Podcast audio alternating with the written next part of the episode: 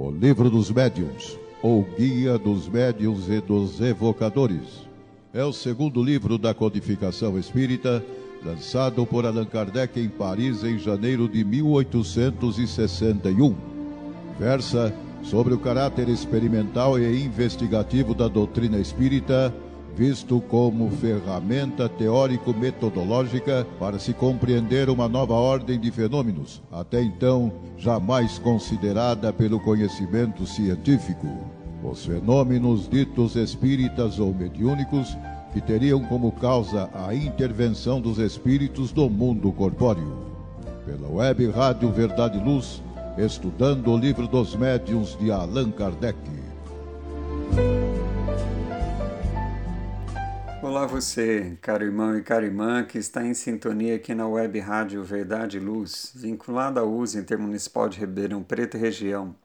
Aqui é o Paulo Catanose, palestrante da USE e membro da Sociedade Espírita Allan Kardec de Ribeirão Preto. Estamos aqui para aprendermos juntos um pouco mais sobre a doutrina espírita e o Evangelho de Jesus. Neste estudo semanal, aprenderemos mais sobre a obra O Livro dos Médiuns, e teremos a oportunidade de conhecer um pouco mais sobre a doutrina espírita e sobre a mediunidade, algo que sempre chamou muita atenção da humanidade como um todo. No estudo anterior, vimos o capítulo 2, com o título do maravilhoso e do sobrenatural, onde abordamos sobre a existência da alma, sua sobrevivência à morte do corpo, os espíritos e suas manifestações, as mesas girantes, a escrita direta vimos sobre levitação, sobre algumas aparições, que Kardec coloca os fenômenos espíritas como sendo fatos naturais, não tendo nada de maravilhoso, de sobrenatural ou de milagroso. E a importância de se conhecer a doutrina espírita com estudo sério, perseverante e aprofundado, como o que estamos fazendo aqui, um estudo sobre o Livro dos Médiuns e outras obras aqui na Web Rádio. Também vimos, de forma mais rápida, sobre os estudos do século XX da metapsíquica e da parapsicologia, que foram desenvolvidos no século passado. Falando sobre estudo sério e aprofundado da doutrina espírita, nosso estudo de hoje abordará o capítulo 3 do Livro dos Médios, cujo título é Do Método, que, conforme o próprio título já demonstra, Vamos conhecer a proposta de Allan Kardec para o ensino-aprendizagem da doutrina espírita. Reforço aqui o que já destaquei no estudo anterior, de que é impressionante a forma estruturada, pedagógica, direta com que Kardec escreve, deixando claro que tudo que ele registrou foi resultado de árduo trabalho de estudos e experiências desenvolvidas por ele ao longo de muitos anos. Então, Vamos a mais um estudo, agora sobre o método proposto por Allan Kardec, no capítulo 3 do Livro dos Médios. Já no livro Viagem Espírita, em 1862, capítulo Instruções Particulares, no item 10, Kardec cita: Há algum tempo constituíram-se alguns grupos de especial caráter e cuja multiplicação entusiasticamente desejamos encorajar são os denominados grupos de ensino. Neles ocupam-se pouco ou quase nada das manifestações. Toda atenção se volta para a leitura e explicação de O Livro dos Espíritos, de O Livro dos Médiuns e artigos da Revista Espírita. Algumas pessoas devotadas reúnem, com esse objetivo, um certo número de ouvintes, suprindo para eles as dificuldades da leitura ou do grupo isolado. Aplaudimos de todo o coração essa iniciativa, que esperamos terá imitadores e não poderá, em se desenvolvendo, deixar de produzir os melhores resultados. Então vejam que lá em 1862, Kardec já colocava né, da existência de grupos de ensino de aprendizagem e a importância desses grupos, devido né, às dificuldades da leitura ou estudo isolado porque realmente a doutrina espírita, com toda a ciência que ela coloca e filosofia, às vezes é dificultoso, né? traz dificuldade para quem tenta estudar sozinho. E Kardec incentiva né, essa grupos de estudos né, para que se realmente formam. Como existem hoje nas casas espíritas né, os cursos, os grupos né, de estudo e desenvolvimento da mediunidade, para que podemos trabalhar juntos e aprendemos mais sobre a doutrina espírita. Já adentrando o capítulo 3, no item 18 de O Livro dos Médiuns, Kardec nos cita que o objetivo do capítulo é o ensino da doutrina espírita. E ele coloca dois pontos. Ensinar aos outros, que ele cita, ensina todo aquele que procura persuadir o outro. E o outro ponto é ensinar a si mesmo. Os que queiram instruir-se por si mesmos, uns e outros, seguindo-os, acharão meio de chegar com mais segurança e presteza ao fim visado. E Kardec dá continuidade no próprio item. Visando facilitar-lhes essa tarefa, aqui nos propomos examinar o caminho que nos parece mais seguro para se atingir esse objetivo, a fim de lhes pouparmos inúteis esforços. Então veja preocupação né, de Kardec, do codificador, já traçando um caminho e seguro poupando inúteis esforços para aqueles que quisessem aprender sobre a doutrina espírita. Dissemos que o Espiritismo é toda uma ciência, toda uma filosofia. Quem, pois, seriamente queira conhecê-lo, deve, como primeira condição, dispor-se a um estudo sério e persuadir-se de que ele não pode, como nenhuma outra ciência, ser aprendido a brincar. O Espiritismo também já o dissemos, entende com todas as questões que interessam a humanidade. Tem imenso campo e, o que principalmente convém, é encará-lo pelas suas consequências. Continuando, ele cita: Forma-lhe sem dúvida a base a crença nos espíritos. Mas essa crença não basta para fazer de alguém um espírita esclarecido como a crença em Deus não é suficiente para fazer de quem quer que seja um teólogo. Vejamos então de que maneira será melhor se ministre o ensino da doutrina espírita, para levar com mais segurança à convicção. Não se espantem os adeptos com essa palavra, ensino. Não constitui ensino unicamente o que é dado do púlpito ou da tribuna. Há também o da simples conversação. Ensina todo aquele que procura persuadir o outro, seja pelo processo das explicações, seja pelo das experiências. O que desejamos é que seu esforço produza frutos, e é por isto que julgamos de nosso dever dar alguns conselhos de que poderão igualmente aproveitar os que queiram instruir-se por si mesmos. Uns e outros, seguindo-os, acharão meio de chegar com mais segurança e presteza ao fim visado. Então veja a importância da colocação de Kardec, dizendo que ensina todo aquele que procura persuadir o outro e aquele que instrui a si mesmo.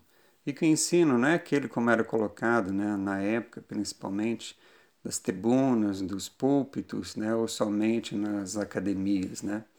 Ele coloca que ensino é todo aquilo, né, todo aquele que quer realmente aprender e busca o conhecimento e aprendizagem.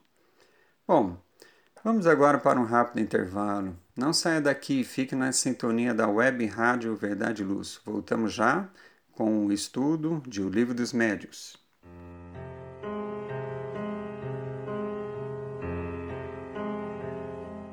Web Rádio Verdade e Luz, órgão da USE, União das Sociedades Espíritas Intermunicipal de Ribeirão Preto Web Rádio Verdade e Luz. A doutrina espírita ao alcance de todos.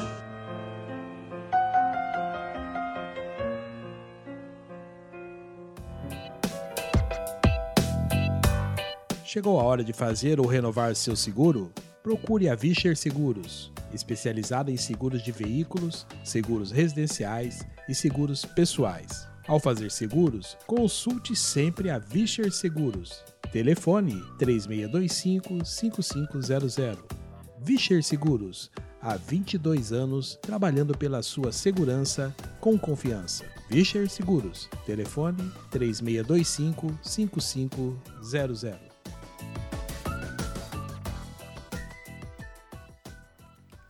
Olá, carimão, carimã, aqui é o Paulo Catanose e estamos retornando aos nossos estudos sobre o Livro dos Médios na web Rádio Verdade e Luz do capítulo 3 do Método.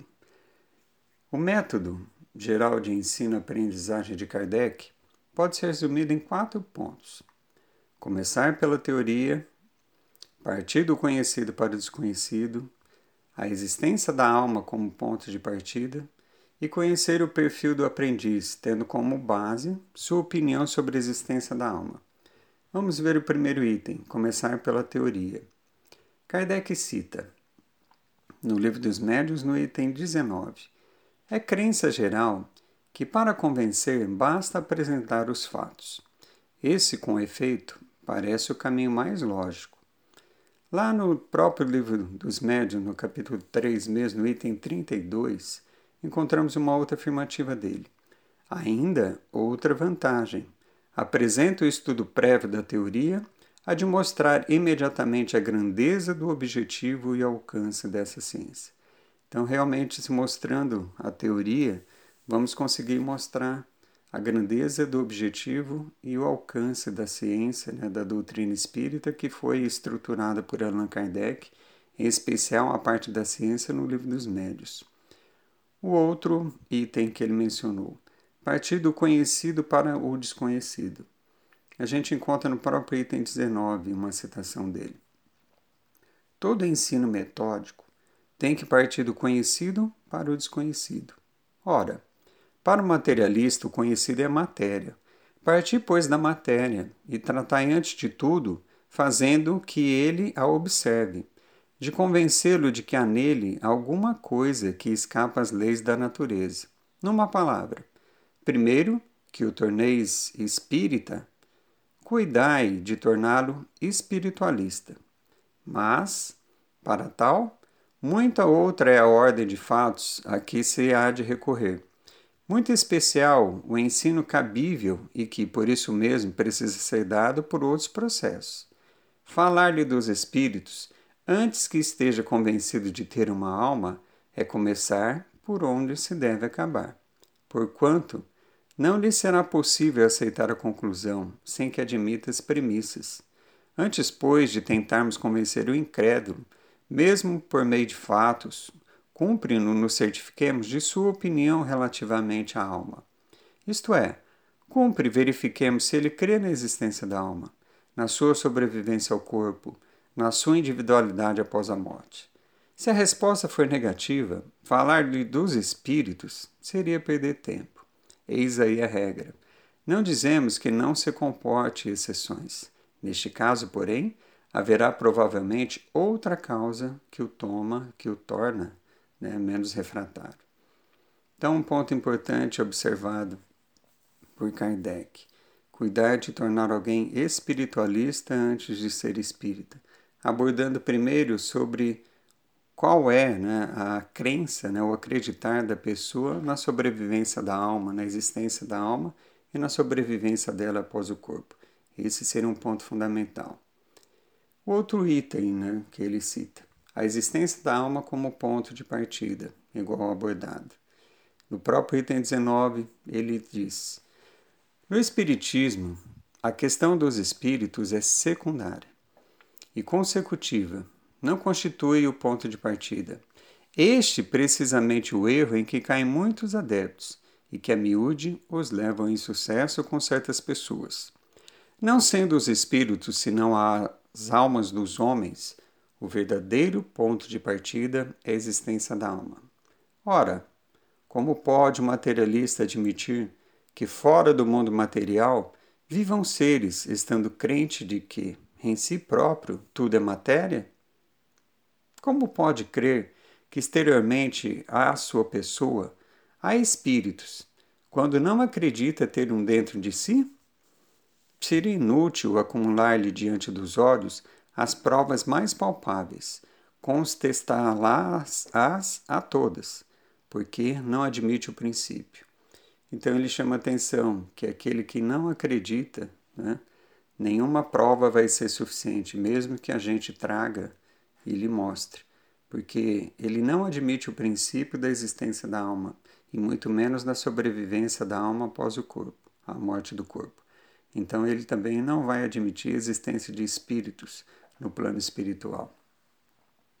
E outro princípio que ele coloca é conhecer o perfil do aprendiz, tendo como base sua opinião sobre a existência da alma. Ele cita: Antes, pois, de tentarmos convencer o incrédulo, mesmo por meio dos fatos, cumpre nos certifiquemos de sua opinião relativamente à alma. Isto é, cumpre verifiquemos se ele crê na existência da alma, na sua sobrevivência ao corpo e na sua individualidade após a morte. Também existem algumas teorias ainda né, no nosso, na nossa humanidade que ainda questionam a individualidade né, do espírito após a morte, coisa que Kardec nos traz através da doutrina espírita, que realmente mantemos a nossa individualidade. E lá nos itens 20 a 26, Kardec vai tratar do perfil dos aprendizes incrédulos. Ele cita quais seriam esses perfis. Primeiro, os materialistas por sistema. Esses têm a negação absoluta sobre a existência da alma, e Kardec cita que nada há o que fazer em relação a esses. Outro tipo de aprendiz, outro perfil. Os materialistas por falta de coisa melhor. Pra, para eles, a crença na alma não é de todo nula. Há um germe latente. É, é ao náufrago né, a quem a gente deve lançar uma tábua de salvação, na afirmação de Kardec. Outro perfil seria os incrédulos de má vontade. Eles fecham os olhos para não ver e tapam os ouvidos para não ouvir. Ou seja, não querem saber de nada realmente. Kardec cita que lamentá-los é tudo o que se pode fazer.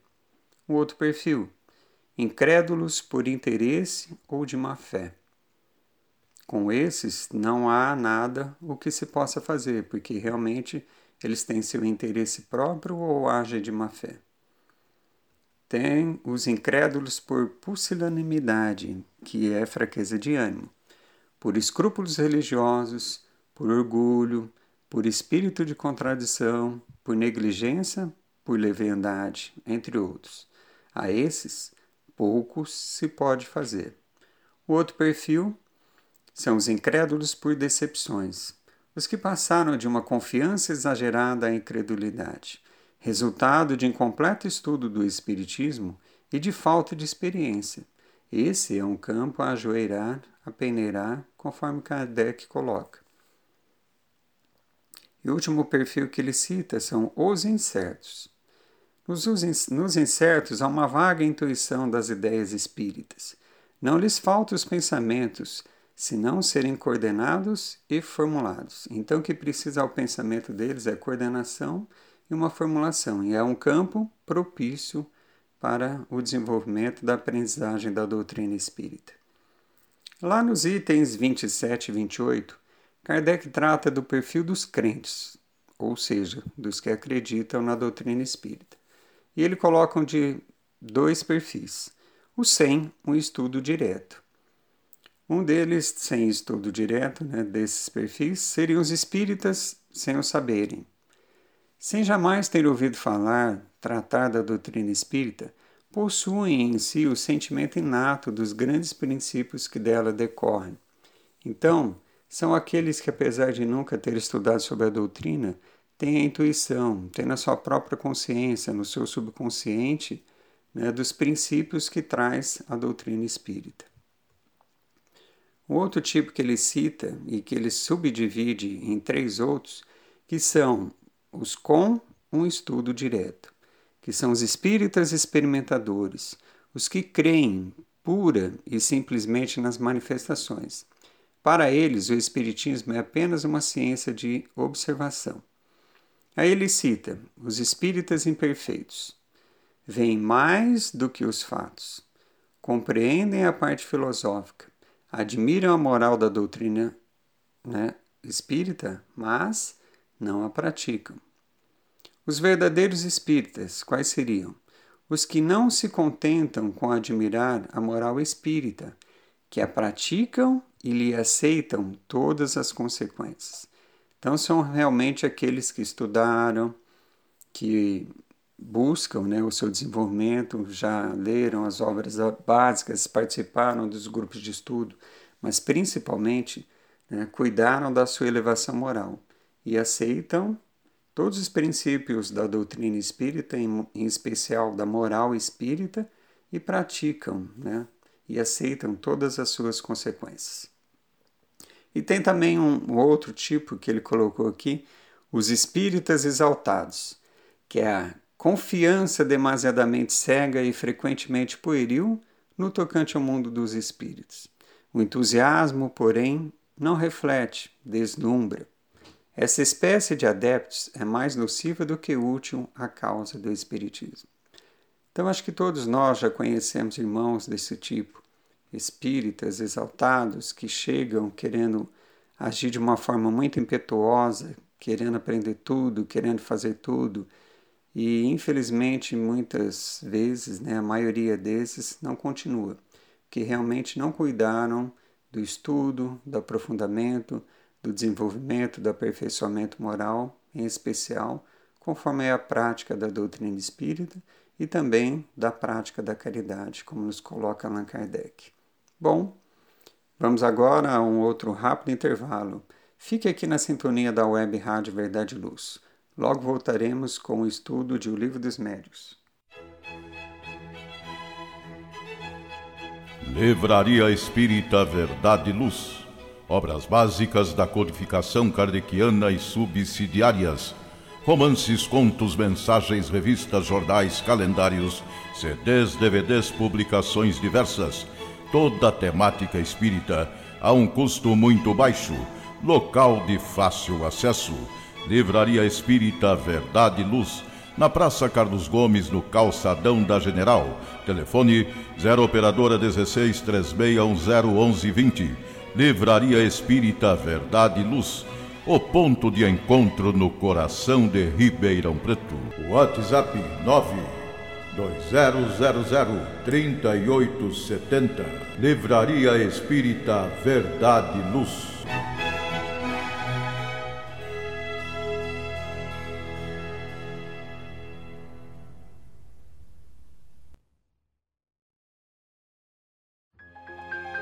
Faça o Evangelho no lar. O lar é a primeira e mais valiosa escola da vida. A paz no mundo começa sob as telhas que nos acolhem. Viver em equilíbrio dentro de nossa casa é o primeiro e mais seguro passo para a harmonia entre as nações. Fortaleça os laços de fraternidade, realizando o Evangelho no lar frequentemente. Escolha um dia e horário da semana mais adequados e estude as benesses que Jesus nos legou. Aperte ainda mais os laços de união e amor entre os familiares. Converse olhando nos olhos. Fale do amor de Jesus pela humanidade. Aprenda a distribuir sorrisos. Faça do seu lar um ambiente acolhedor, equilibrado e feliz.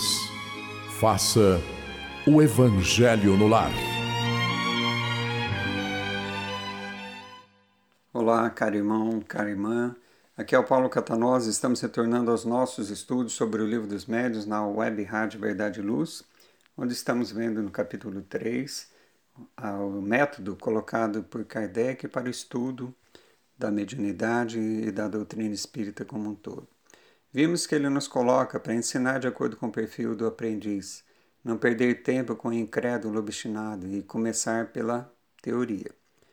No item 29, ele nos traz sobre o critério geral, que seria: os meios de convencer variam extremamente conforme os indivíduos. Então, meio de convencer alguém varia de cada um conforme o, o perfil dos aprendizes né, que a gente viu anteriormente. Uma explicação prévia produz o efeito de destruir as ideias preconcebidas e de mostrar, se não a realidade, pelo menos a possibilidade da coisa. Desde que se reconhece a possibilidade de um fato, três quartos da convicção estão conseguidos. E no item 30, ele continua: Convirá se procuro convencer um incrédulo obstinado. Com relação ao que se não convenceu pelo raciocínio, nem pelos fatos, a conclusão a tirar-se é que ainda lhe cumpre sofrer a prova da incredulidade. Ou seja, como ele colocou, é perda de tempo, né? Que é uma pergunta que ele faz. Como virá se procure convencer a um incrédulo obstinado? Então, se ele é um incrédulo obstinado, não vamos conseguir fazer ele mudar de ideia. Ele vai ter ainda que cumprir, sofrer a prova de sua própria incredulidade, que com o tempo, com certeza, né, ele vai vir a aprender. Porque as, a ciência espírita, né, os seus fatos estão nas leis da natureza. E tem uma frase que eu vi uma vez e que nunca mais sai da minha mente, de, que é atribuída a Santo Inácio de Loyola, que ele cita que para aqueles que creem, nenhuma explicação é necessária, e para aqueles que não creem, nenhuma explicação é possível. Né? Então, realmente, Santo Inácio fez uma colocação e nós mesmos conhecemos muitos irmãos assim, que travam, conforme a gente brinca, né? travam as quatro rodas e não querem saber, não querem nem ouvir falar de outra coisa que contrariem aquilo que eles acreditam. E por que devemos começar pela teoria? A gente vai encontrar outras colocações de Kardec no item 31. Problemas em se começar pelos fenômenos. Ele coloca: Não é possível fazer um curso de espiritismo experimental, como se faz um curso de física ou de química. Nas ciências naturais, opera-se sobre a matéria bruta que se manipula à vontade, tendo-se quase sempre a certeza de poderem regular seus efeitos. No Espiritismo, temos que lidar com inteligências que gozam de liberdade e que a cada instante nos provam não estar submetidas aos nossos caprichos. Cumpre, pois, observar, aguardar os resultados e colhê-los à passagem. Acrescentemos mais que, para serem obtidos os fenômenos, precisa-se faz a intervenção de pessoas dotadas de faculdades especiais e que estas faculdades variam ao infinito, de acordo com as aptidões dos indivíduos.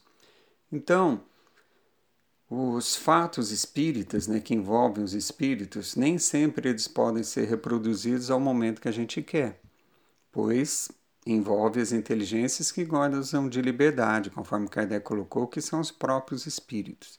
E tem alguns fatos, em especial de materialização, por exemplo, que precisam de determinados tipos de médium que doam o seu fluido para que aquilo possa acontecer.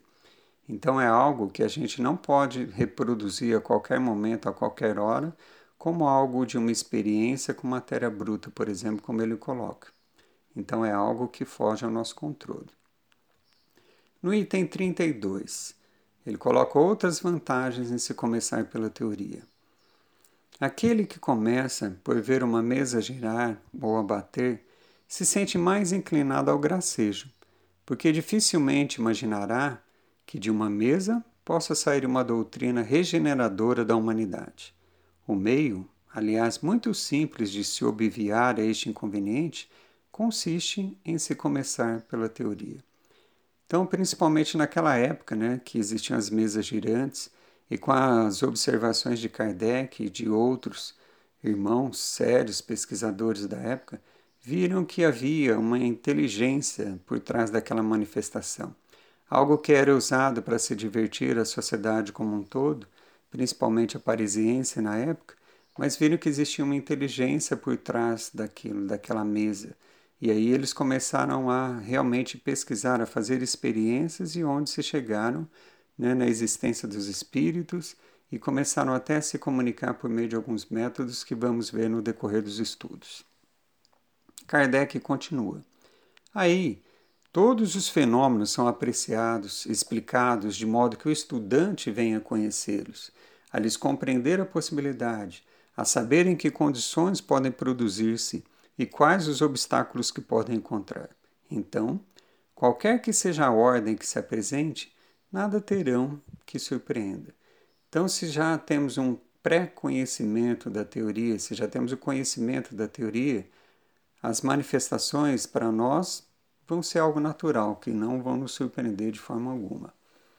E Kardec continua: há de poupar uma imensidade de decepções aquele que queira operar por si mesmo. Precavido contra as dificuldades, ele saberá manter-se em guarda, e evitar a conjuntura de adquirir a experiência à sua própria custa. Então é algo a gente observar, pois o ser humano é uma das poucas criaturas que aprende com o outro. Então, com a colocação da doutrina espírita, nós podemos aprender principalmente, né, em especial com Allan Kardec, que fez todos os seus experimentos na época e se dedicou a anos e anos pesquisando, fazendo experiências e estruturando a doutrina espírita. E Kardec dá continuidade. A de mostrar imediatamente a grandeza do objetivo e o alcance desta ciência, que quem quer reflita compreende perfeitamente bem que se poderia abstrair das manifestações sem que a doutrina deixasse de subsistir. As manifestações a corroboram, confirmam, porém não lhe constituem a base essencial.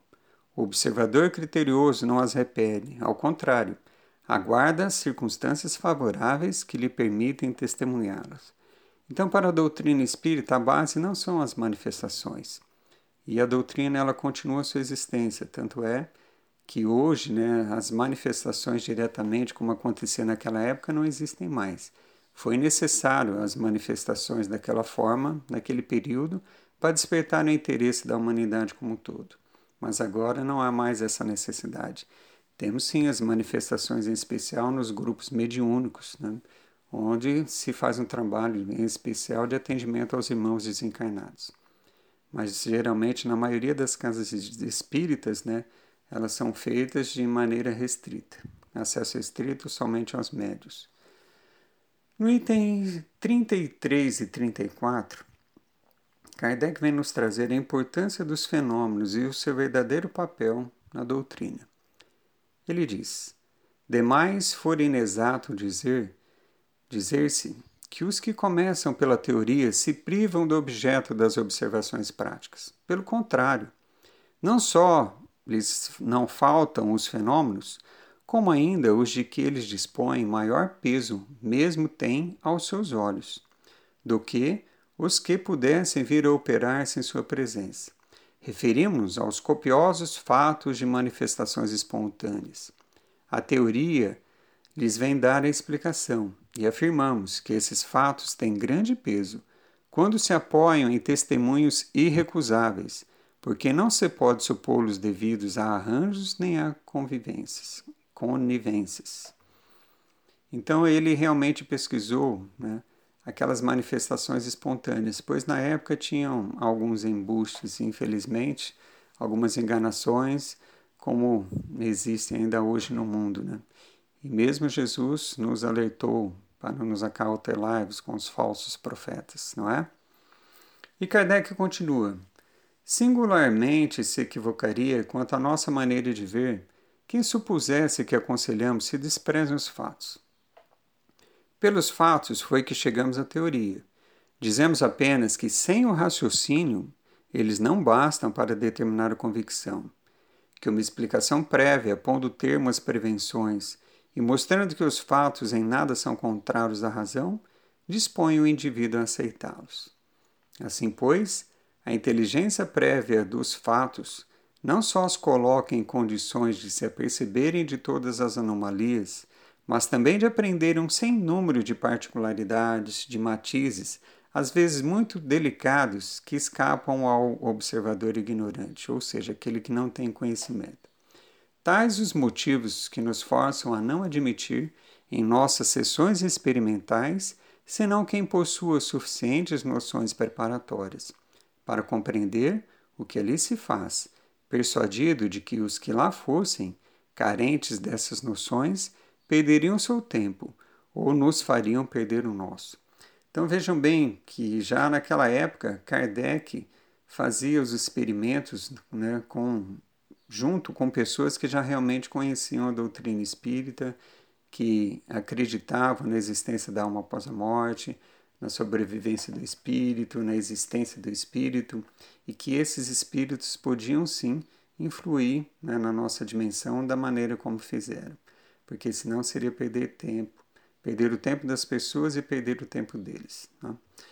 Bom, vamos agora para um outro intervalo. Não saia daqui, fique na sintonia com a Web Rádio Verdade Luz. Voltamos já. Está reformando ou construindo? A Elétrica Bege tem tudo em materiais elétricos, ferragens e ferramentas para sua residência ou construção. A Elétrica Bege tem lâmpadas de LED, fios e cabos flexíveis, torneiras, ventiladores e escadas em alumínio. A Elétrica Bege fica na rua João Guião, 1417, na Vila Virgínia. Telefone 3637-0202. Os preços mais imbatíveis de Ribeirão Preto você encontra na Elétrica Bege, Rua João Guião, 1417. Telefone 3637-0202. Verdade e Luz. Eu sou Basílio, aos amigos ouvintes, é, quero deixar o meu convite para que ouça todos os dias, às 8 e às 21 horas, o programa Verdade e Luz. E se você gostar, se você entender que aquilo for útil, repasse aos seus contatos, não é? E nós ficamos muito agradecidos. Obrigado. Verdade e Luz, programa da doutrina espírita, o cristianismo redivivo na sua pureza e simplicidade.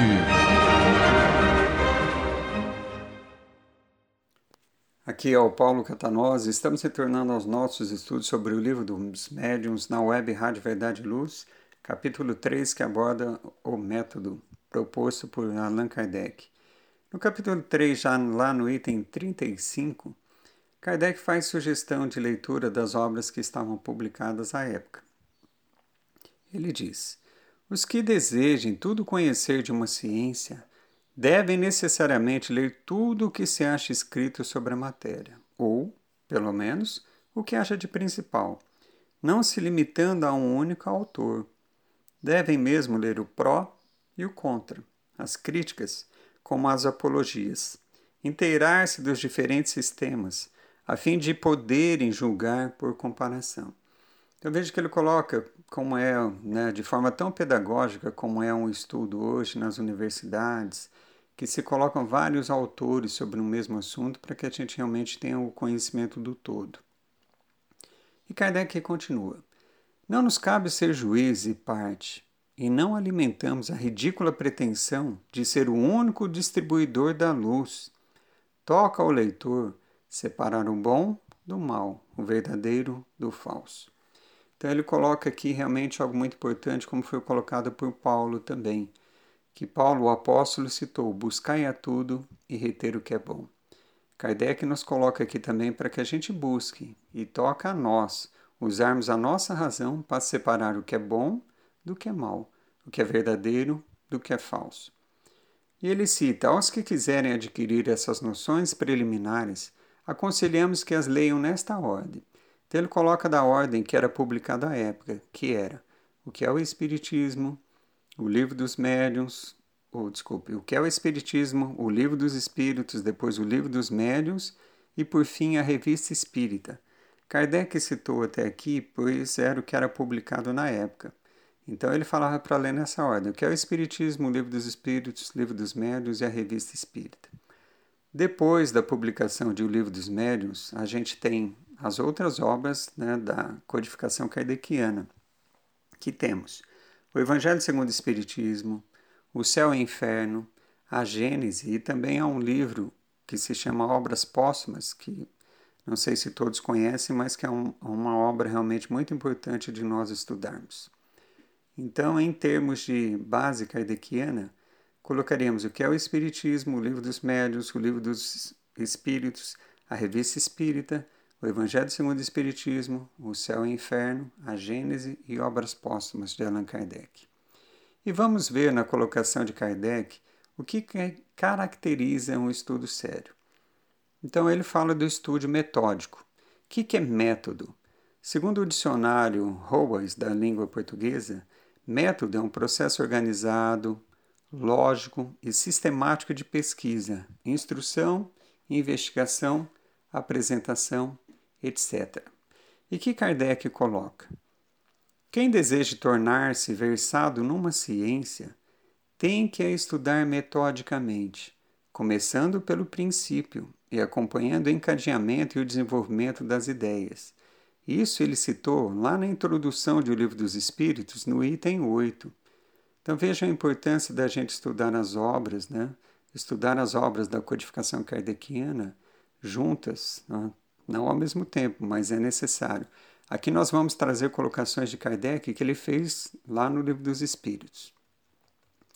Estudo com utilidade. Também no Livro dos Espíritos, na introdução, lá no item 8, Kardec continua. Acrescentemos que o estudo de uma doutrina, qual a doutrina espírita, que nos lança de súbito numa ordem de coisas tão nova, quão grande, só pode ser feito com utilidade por homens sérios, perseverantes, livres de prevenções e animados de firme e sincera vontade de chegar a um resultado. E ele continua. Em relação à continuidade, à regularidade e recolhimento, ele diz: Não sabemos como dar esses qualificativos aos que julgam a priori, levianamente sem ter tudo visto, que não imprimem a seus estudos a continuidade, a regularidade e o recolhimento indispensáveis. Então, necessário se faz a continuidade, a regularidade e o recolhimento, ou seja, ter um ambiente propício para que se consiga estudar. Isso ele citou lá no Livro dos Espíritos, também no item 8 da introdução. E ele coloca sobre estudo sério, Voltando lá no livro dos médios, no item 18, onde vimos que ele disse: Dissemos que o Espiritismo é toda uma ciência, toda uma filosofia. Quem, pois, seriamente queira conhecê-lo, deve, como primeira condição, dispor-se a um estudo sério, a persuadir-se de que ele não pode, como nenhuma outra ciência, ser aprendido a brincar. E no próprio item 18, Kardec cita sobre o imenso campo de aprendizado. O Espiritismo, também já o dissemos, entende com todas as questões que interessam a humanidade. Tem imenso campo e o que principalmente convém é encará-lo pelas suas consequências. No próprio livro dos médiuns, lá no capítulo 27, no item 301, ele fala sobre estudai, comparai e aprofundai. Ele diz: Incessantemente vos dizemos que o conhecimento da verdade só a esse preço se obtém. Como quereríeis chegar à verdade quando tudo interpretais segundo as vossas ideias acanhadas, que, no entanto, tomais por grandes ideias? Então, aqui ele coloca sobre o nosso parco conhecimento, né? em especial em, em relação às próprias leis da natureza, do nosso planeta e imagina do universo como um todo. E ele fala sobre a observação profunda. Vamos encontrar uma, cita uma citação dele lá no Livro dos Espíritos, na introdução, no item 13. Ele cita: Por isso é que dizemos que estes estudos requerem atenção demorada, observação profunda e, sobretudo, como aliás o exigem todas as ciências humanas, continuidade e perseverança. Anos são precisos para formar-se um médico medíocre e três quartas partes da vida para chegar-se a um sábio. Como pretender-se em algumas horas adquirir a ciência do infinito? Realmente uma colocação profunda de Kardec. E ele fala que nos demanda tempo. A gente vai encontrar isso lá no Livro dos Espíritos, na introdução, no item 13. Ele diz: Ninguém, pois, se iluda o estudo do Espiritismo é imenso. Interessa a todas as questões da metafísica e da ordem social. É um mundo que se abre diante de nós. Será de admirar que o efetuá-lo demande tempo? Muito tempo mesmo? Com certeza não, né? E também ele diz que demanda estudo assíduo. A gente vai encontrar a citação dele sobre isso lá no Livro dos Espíritos, na introdução, no item 12. Ele diz: Nunca, porém, dissemos que esta ciência fosse fácil, nem que se pudesse aprendê-la brincando, o que, aliás, não é possível qualquer que seja a ciência. Jamais teremos repetido bastante que ela demanda estudo assíduo e, por vezes, muito prolongado. Então, realmente, quem quiser conhecer aprofundadamente a doutrina espírita, sabe que vamos ter que debruçar por muito tempo em um estudo assíduo para realmente conseguirmos aprendê-la. E ele diz que a força do Espiritismo está na sua filosofia. Ele cita: Falsíssima ideia formaria do Espiritismo quem julgasse que sua força lhe vem da prática das manifestações materiais e que, portanto, obstando-se a tais manifestações, se lhe terá minado a base. Sua força está na sua filosofia, no apelo que dirige à razão, ao bom senso. Essa citação está no Livro dos Espíritos, na conclusão, no item 6. E ele tem uma outra citação na conclusão do Livro dos Espíritos, no item 5, que o Espiritismo dá sentido à vida. Ele diz: O Espiritismo progrediu principalmente depois que foi sendo mais bem compreendido na sua essência íntima, depois que lhe perceberam o alcance, porque tange a corda mais sensível do homem, a da sua felicidade, mesmo neste mundo. Aí é a causa da sua propagação o segredo da força que o fará triunfar. Enquanto a influência não atinge as massas, ele vai felicitando os que, os, os que o compreendem. Mesmo que nenhum fenômeno tenha testemunhado, dizem, à parte esses fenômenos, há a filosofia, que me explica o que nenhuma outra me havia explicado. Nela encontro por meio unicamente do raciocínio uma solução racional para os problemas que, no mais alto grau, interessam ao meu futuro. Ela me dá calma, firmeza, confiança, livra-me do tormento da incerteza. Ao lado de tudo isso, secundária se torna a questão dos fatos materiais. Então, realmente, aqueles que conhecem, que estudam, sabem que o Espiritismo dá sentido à nossa vida. Se você ainda não conhece, que está nos ouvindo, uma sugestão que lhe fazemos: comece né, o estudo pelo Livro dos Espíritos, onde traz perguntas e respostas de muitas coisas que a gente se questionou ao longo de nossa existência. E para finalizar, vou citar aqui aquilo que Kardec traz como sendo o objetivo essencial do Espiritismo. Vamos encontrar essa afirmação dele lá no item 35 do livro, talvez não muito conhecido, de título o Espiritismo em sua expressão mais simples. E o que Kardec nos diz? O objetivo essencial do Espiritismo é o melhoramento dos homens. Não é preciso procurar nele senão o que pode ajudá-lo para o progresso moral e intelectual. É tão importante que vamos repetir. O objetivo essencial do Espiritismo é o melhoramento dos homens. Não é preciso procurar nele senão o que pode ajudá-lo para o progresso moral e intelectual.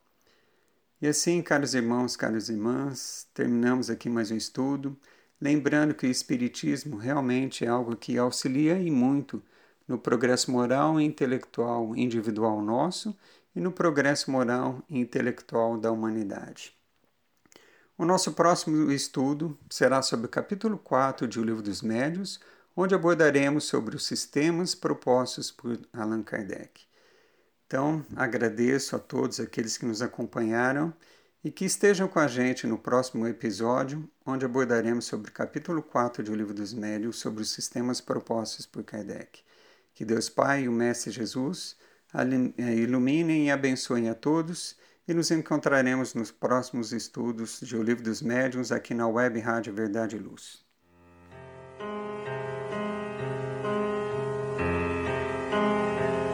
Você acompanhou pela web Rádio Verdade Luz mais um programa de estudos e divulgação da doutrina espírita. Fique ligado na nossa programação.